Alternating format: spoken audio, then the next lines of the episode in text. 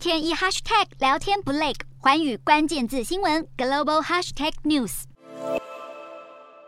美国东北部海岸遭凶猛的外来种欧洲冰蟹入侵，这些体积看似小巧无害的生物，其实对生态系造成严重破坏。欧洲冰蟹在大自然中没有天敌，并且会将大量的贝类、螺类吃光。影响渔民的捕获量，更造成多国渔业极大的损失。为了遏制这种螃蟹继续四处横行，美国新罕布沙州一家酿酒厂研发了全新的酿酒技术，把欧洲冰蟹当成原料。推出名为“螃蟹捕手”的威士忌，除了螃蟹本身以外，烈酒还添加了其他像是芥末籽的香料，来平衡螃蟹的味道。产品开发人员罗宾森便形容，这是一款口感浓郁的威士忌。酒厂表示，目前每产出一批威士忌需要用到一千只螃蟹左右。而这款酒在五月开始贩售以后，因为创意的酿造方式以及特殊的风味，再加上还能为生态保育尽一份心力，相当受消费者欢迎。